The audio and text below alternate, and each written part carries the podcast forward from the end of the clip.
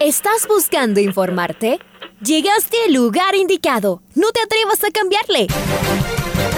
La red presenta. Ponte al día.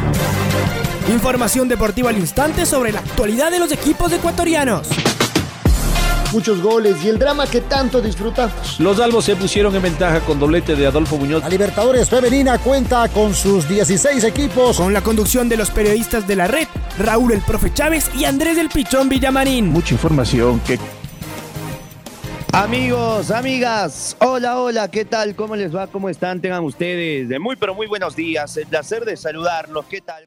¿Cómo amanecieron? Lunes 13 de junio del año 2022. Mucha cordura, mucha paciencia, la que deberemos tener eh, todos los ciudadanos en este día que se avecinan eh, protestas, que se tiene previsto un eh, paro. Vamos a ver si es que no existe ningún inconveniente. Eso sí, mucha tranquilidad en medio de lo que puede llegar a pasar en esta jornada convulsionada por todo lo que se ha anunciado a lo largo de los últimos días. Les saluda Andrés Vitamarín Espinel, está Paola Yambay en los controles. Tengan ustedes un feliz inicio de semana. Arrancamos con los titulares. La selección ecuatoriana de fútbol terminó su gira en los Estados Unidos con una victoria. Gustavo Alfaro agradeció a sus jugadores por el compromiso demostrado en estos días. Gonzalo Plata sufrió un esguince de tobillo grado 1. Sociedad Deportiva Aucas goleó en Ibarra y se metió en los octavos de final de la Copa Ecuador. A propósito de la Copa Ecuador, ya tiene a cinco nuevos equipos en los octavos de final. Se jugó la fecha 11 de la Superliga Femenina. Además, Santiago Montenegro fue el mejor ecuatoriano en la Vuelta a Colombia 2022, siendo las 6 de la mañana con 9 minutos. Es momento de escuchar a Alfonso Lazo Ayala con el editorial del día.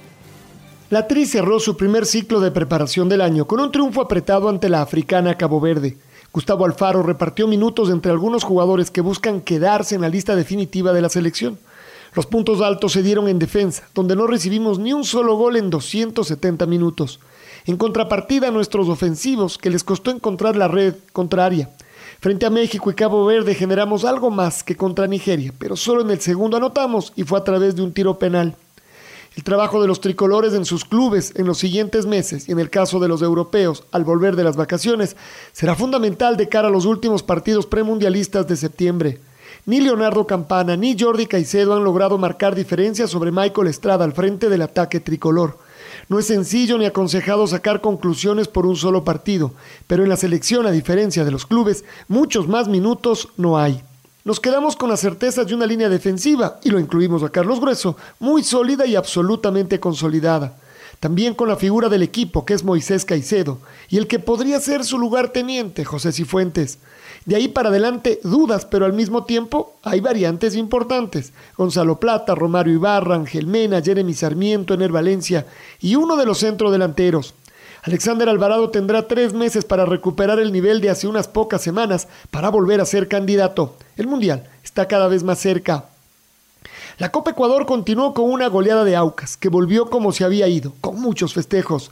Dejó en el camino a un Leones del Norte que aguantó un tiempo, luego fue superado ampliamente.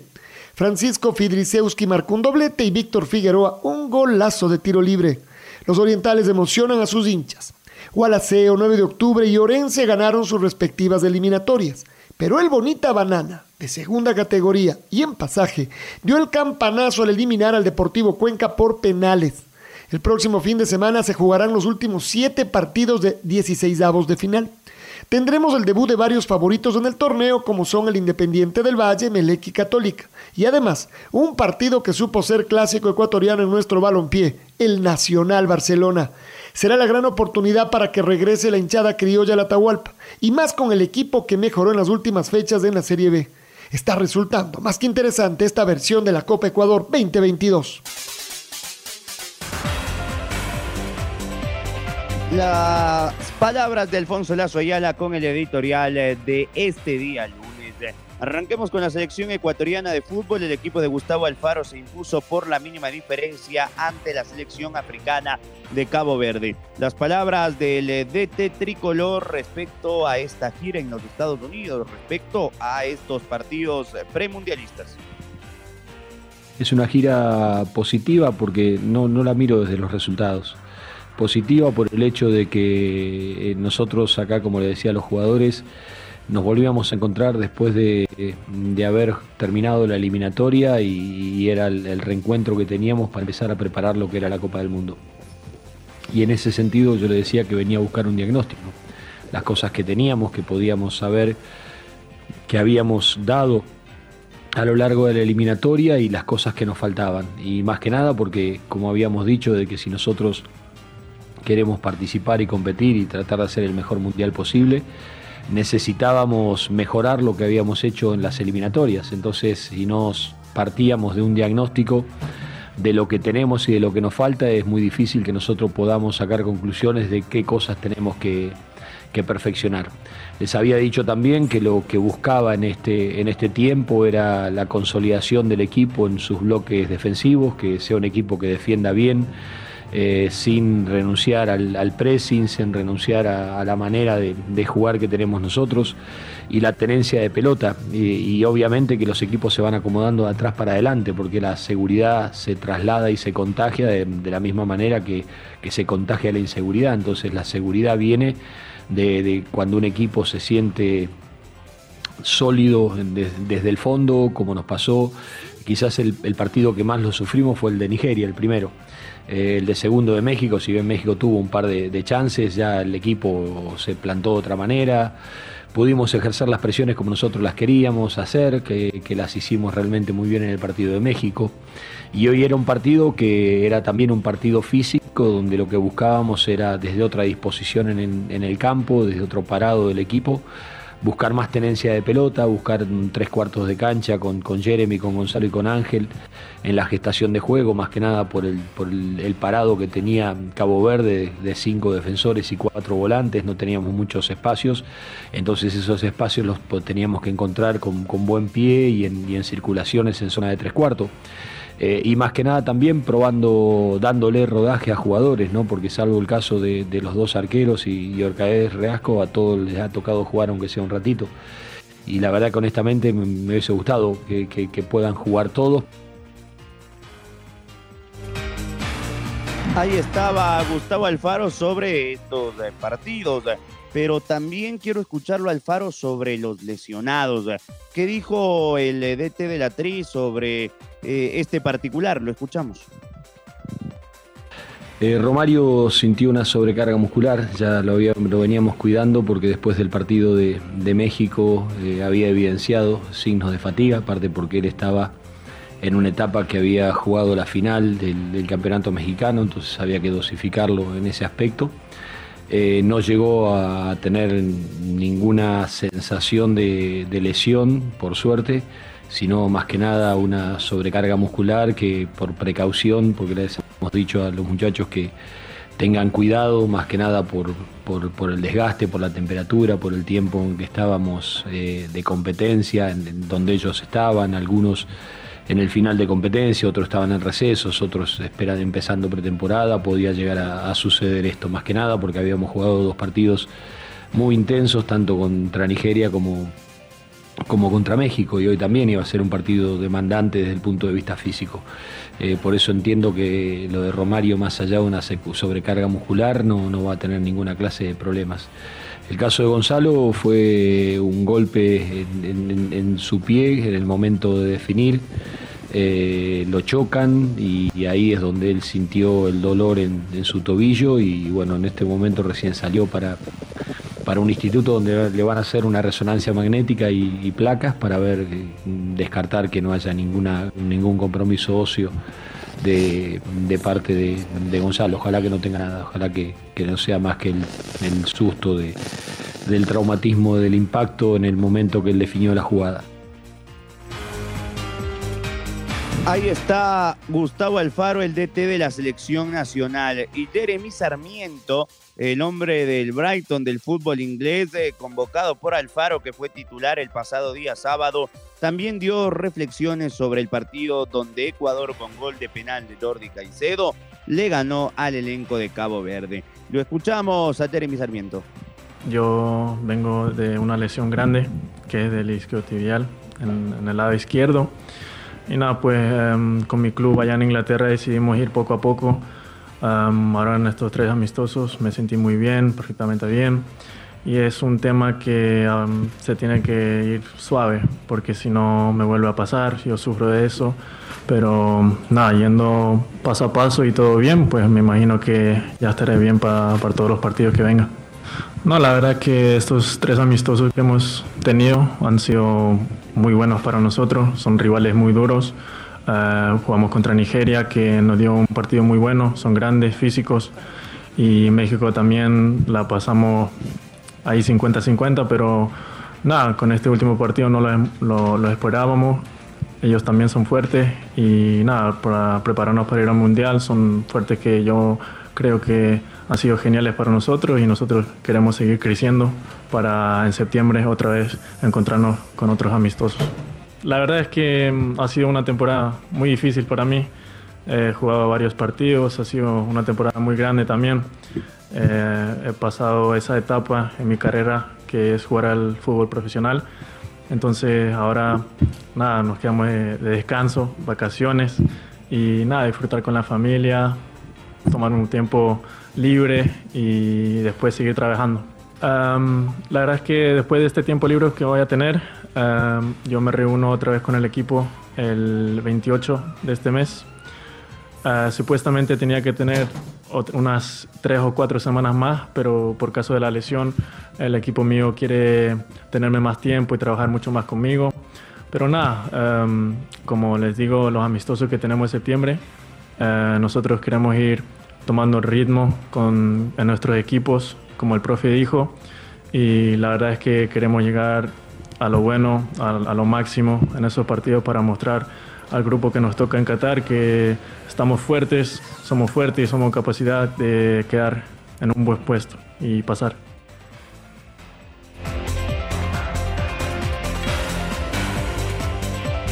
Las palabras de Jeremy Sarmiento, el jugador de fútbol.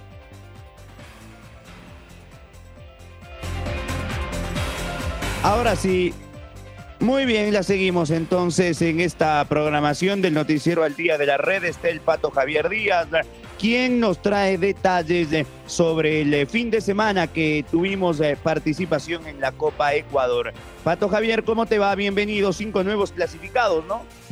¿Qué tal amigos y amigas del Noticiero al Día? ¿Cómo están? La Copa Ecuador continúa y hay varios clasificados ya a los octavos de final de este torneo 2022. Por un lado, Orense derrotó 4 por 2 a Peñarol y el conjunto de la provincia del Oro será rival de 9 de octubre que a su vez derrotó por un gol a cero a Porto Viejo Fútbol Club.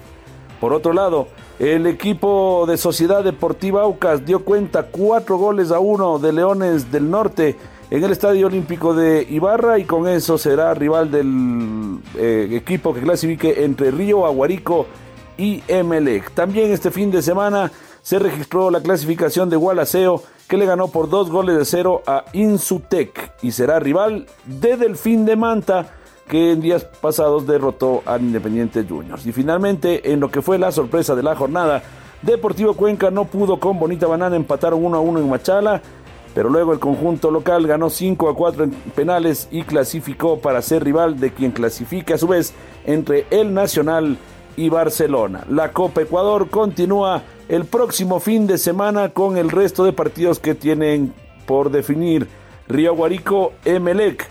Eh, Universidad Católica todavía espera rival entre Ampetra y Búhos. Olmedo y Muchugruna se enfrentan. Quien gane de esa serie jugará con Chacaritas o Cumbayá. Atlético San Borondón se enfrenta a Independiente del Valle, Imbabura a Guayaquil City, El Nacional a Barcelona Y esos son los partidos que están pendientes de este emocionante torneo del fútbol ecuatoriano. Para el Noticiero del Día informó Patricio Javier Díaz. Fuerte abrazo, Pato. Decir nada más que Católica ya tiene rival. Será en Ampetra que ayer en horas de la noche lo eliminó a los Búhos por la vía de los penales en el Estadio Olímpico Atahualpa, tras en los 90 igualar 0 a 0. Vamos con el Chaca porque nos tiene novedades de la victoria de Aucas en Ibarra. Triunfazo del equipo ex petrolero goleó 4-1 a Leones del Norte. Chaca, ¿cómo te va? Bienvenido, Carlos Edwin. Gracias, compañeros, amigos, ¿qué tal? Un gusto, saludos cordiales. Sociedad Deportiva Aucas clasificó a octavos de final de la Copa Ecuador tras vencer por goleada cuatro goles a uno al equipo Leones del Norte de la provincia de Imbabura en el partido disputado la tarde de ayer en el Estadio Olímpico de la ciudad de Ibarra.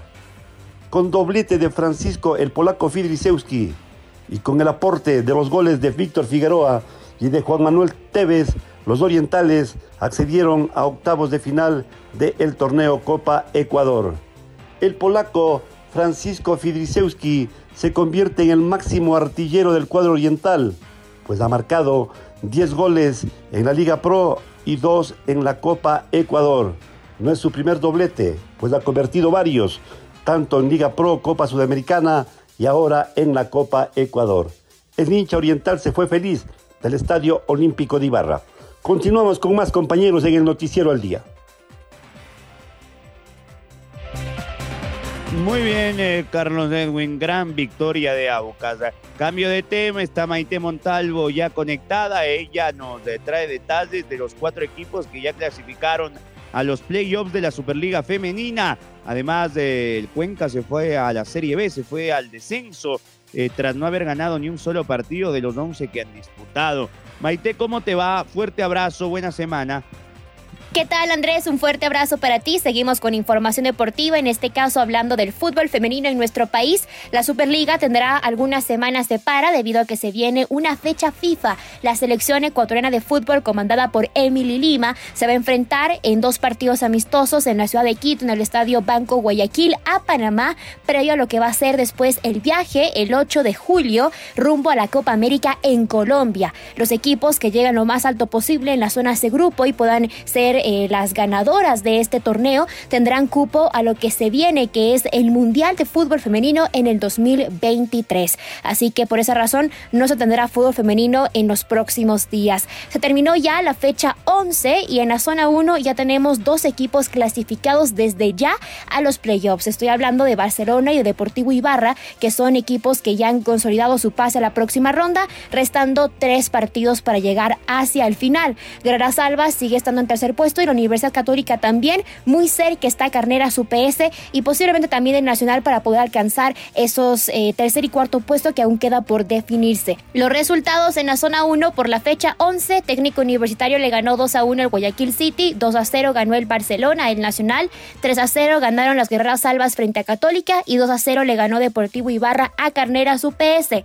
También ya se están definiendo cuáles son los equipos que van a descender. Guayaquil City pelea el descenso junto a Técnico Universitario y el Nacional, así que mucho ojo también con eso. En cambio, en la zona 2, el equipo que está, los equipos que ya están clasificados a los playoffs son Dragonas, Independiente del Valle y el Club Ñañas. Y entre las novedades es que el Deportivo Cuenca perdió oficialmente la categoría cero puntos. No logró ganar ni un solo partido en 11 cotejos jugados. Los resultados por esta zona 2, Macará igualó 1 a 1 frente a Quito FC, Dragonas de Independiente liquidó 8 a 0 al Deportivo Cuenca y con eso también lo hundió para ser el primer descendido de esta, eh, de esta temporada 2022 del fútbol femenino. Igualaron sin goles, expuse frente a Eléctricas y Ñañas ganó 4 a 1 a Leonas del Norte.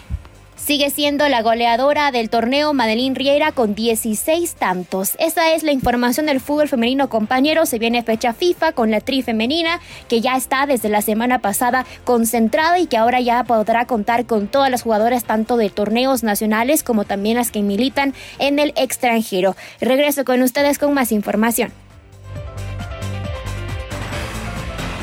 Muy bien, May, muy completo el eh, fútbol femenino en tu informe. Vamos con Marco Fuentes porque Santiago Montenegro fue el mejor ecuatoriano en la Vuelta a Colombia 2022. El corredor del Movistar Best de PC conquistó la camiseta de líder de la montaña en la prueba de carretera. ¿Cómo estás, Marquito? Bienvenido. ¿Qué tal Andrés? Amigos amigas de la red, qué gusto saludar con ustedes a esta hora con información del ciclismo, ya que el corredor del Movistar Best de PC, Santiago Montenegro, completó una actuación destacada en la Vuelta a Colombia 2022, consagrándose como líder de la clasificación de montaña tras eh, cumplirse la última etapa el día de ayer con una contrarreloj de 41.9 kilómetros. En esta edición 2022 de la competencia cafetera, el ganador de la clasificación general fue el colombiano Fabio Duarte del Team Medellín. Esta camiseta como líder de la montaña se suma como uno de los éxitos más importantes del eh, ecuatoriano junto a su medalla de oro panamericana conseguida en el 2019 y a su título de la Vuelta Ciclística al Ecuador en el año 2020. Otro detalle que hay que tener en cuenta es que Montenegro entró en la historia de esta Vuelta a Colombia al consagrarse como el tercer ciclista extranjero en ganar la clasificación de montaña con 42 eh, puntos conseguidos, superando al mexicano Edgar Cadena del Canels 01 y al eh, colombiano César Paredes del Fudecom Mr. Bosa Gochi. En eh, las tres ocasiones anteriores, que fueron ciclistas extranjeros quienes se quedaron con la camiseta de líder de la montaña, el primero fue el español Fulgencio Sánchez en 1969 y después el venezolano José Ruano la conquistó en dos ocasiones en 2009 y 2010, por lo que Santiago Montenegro ahora se suma a este selecto grupo. Esto es lo que les eh, podemos informar a esta hora. Por supuesto, les invitamos amigos y amigas a que sigan en sintonía de la red en eh, toda la jornada de programación y de información. Invitados todos a que nos acompañen. Un abrazo grande, que disfruten de una excelente jornada. Ahora ya estás al día junto a nosotros. La red presentó. Ponte al día. Informativo completo sobre la actualidad del fútbol que más nos gusta, en donde estés y a la hora que tú quieras. Quédate conectado con nosotros en las redes de la red. Síguenos como arroba la red Ecuador y no te pierdas los detalles del deporte minuto a minuto. Escúchanos en vivo en TuneIn y en los 102.1 FM en Quito. ¡Te esperamos!